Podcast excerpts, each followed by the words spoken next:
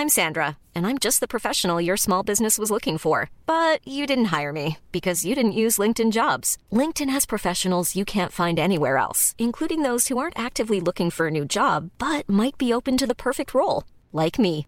In a given month, over 70% of LinkedIn users don't visit other leading job sites. So if you're not looking on LinkedIn, you'll miss out on great candidates like Sandra. Start hiring professionals like a professional. Post your free job on linkedin.com/people today.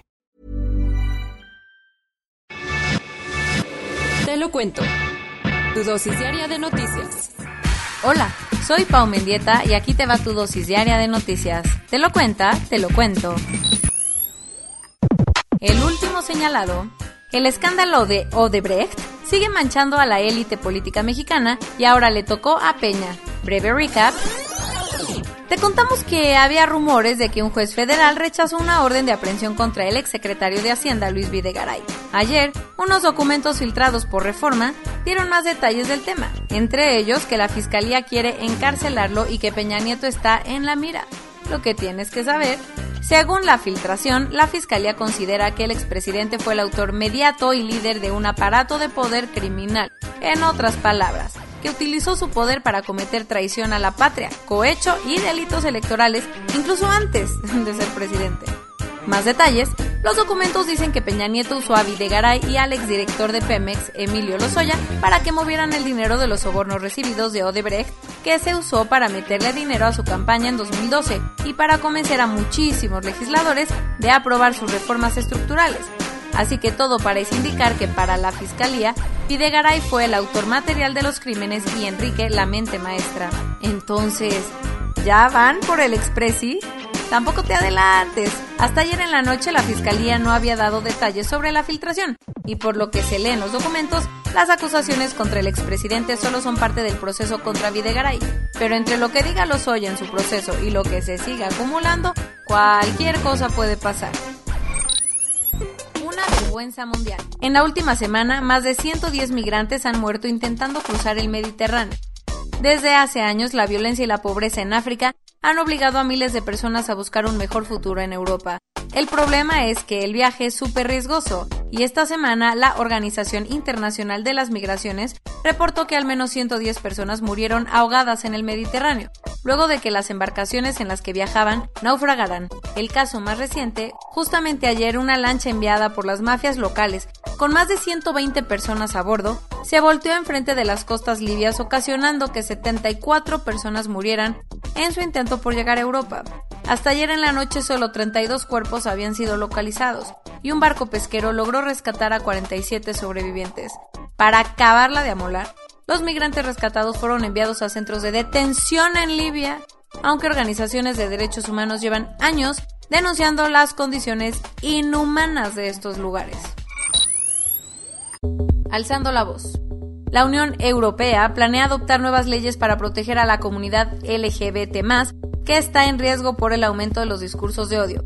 A pesar de que uno de los requisitos para ser parte del Club Europeo es respetar los derechos humanos, cada vez es más frecuente que gobiernos como el de Polonia y Hungría se hagan de la vista gorda e intenten limitar los derechos de las personas de la comunidad LGBT.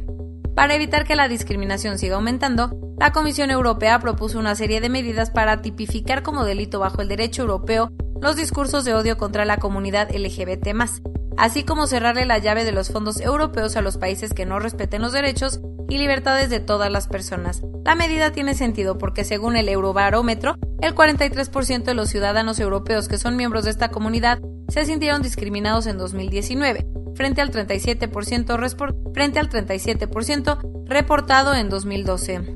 Esta es la primera vez que la Unión Europea anuncia medidas para protegerlos y según la vicepresidenta de Valores, todo el mundo debe sentirse libre de ser quien es sin miedo ni persecuciones.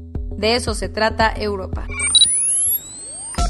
Hace unas semanas López Obrador avisó que enviaría una iniciativa de ley al Congreso para eliminar los esquemas laborales conocidos como outsourcing, cosa que finalmente hizo ayer, no sin antes explicar de qué va el proyecto.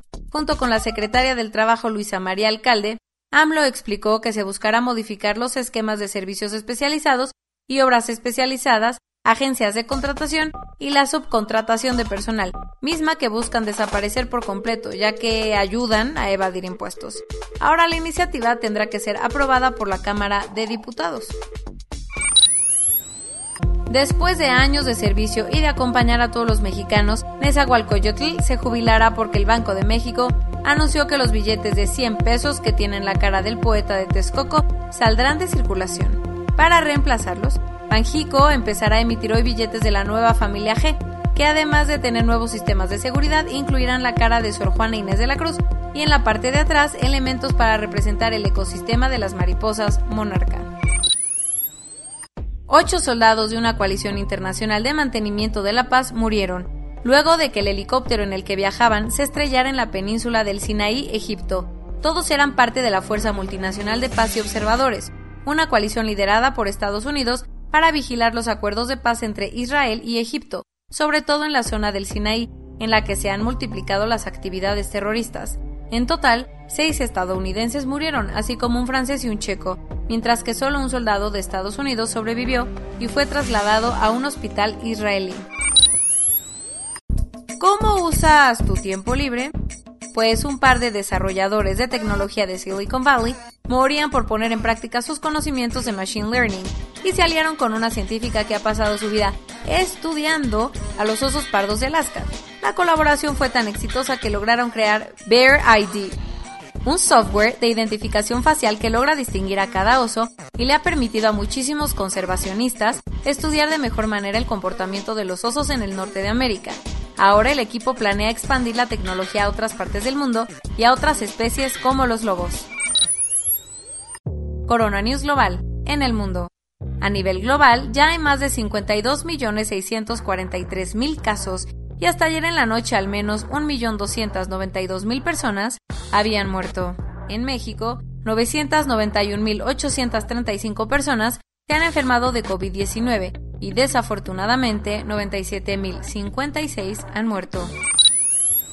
Como la ocupación de camas hospitalarias sigue creciendo en la Ciudad de México, Claudia Sheinbaum anunció que hoy informará de nuevas restricciones y advirtió que en cualquier momento se podría regresar al semáforo rojo.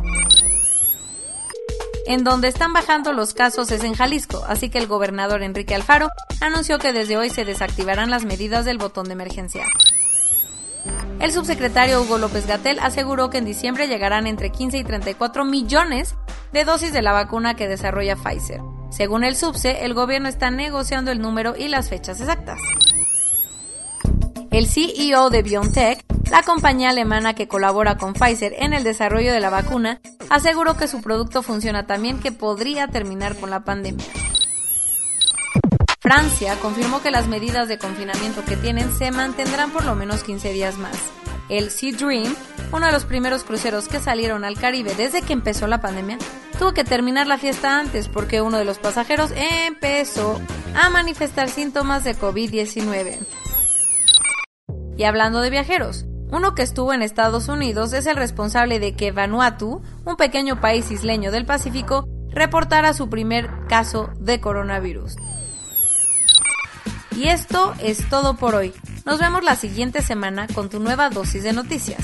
Pau Mendieta se despide.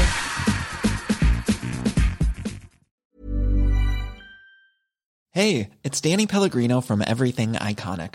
Ready to upgrade your style game without blowing your budget? Check out Quince. They've got all the good stuff shirts and polos, activewear, and fine leather goods, all at 50 to 80% less than other high end brands. And the best part? They're all about safe, ethical, and responsible manufacturing. Get that luxury vibe without the luxury price tag. Hit up quince.com slash upgrade for free shipping and 365 day returns on your next order. That's quince.com slash upgrade.